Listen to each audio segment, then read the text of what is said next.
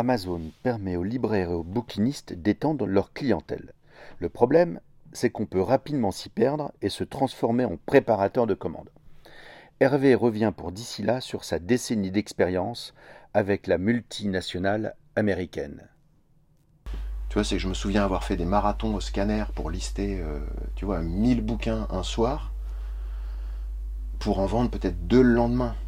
Tu vois, donc sur Amazon, c'était presque, je sais du 1 pour 20. Tu vois, ce qui m'apparaissait vraiment énorme. Et donc rapidement, j'ai commencé à lister, lister, et puis, euh, puis j'ai commencé à faire des paquets toute la journée. Et donc c'était intéressant d'un point de vue euh, ouais, commercial. Mais par contre, ça m'a fait basculer dans un mode de fonctionnement où je devenais préparateur de commandes. Hum. Donc euh, ce qu'on voit ouais, dans le documentaire, c'est Oui, que tu oui. me vois faire mes enveloppes bulles, euh, et que finalement ma disponibilité pour les clients, tu vois, qui passaient, euh, bah, elle était d'autant Non. réduite, quoi, ouais. Tu vois, j'étais toujours derrière là, ou là, dans le coin à l'époque, derrière des piles d'enveloppes, et puis pressé par le temps, et puis il fallait que je ferme à l'heure, tu vois.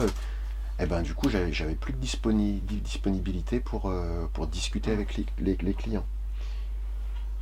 Alors, le, le, le rôle euh, du libraire, c'est ça, c'est discuter avec les clients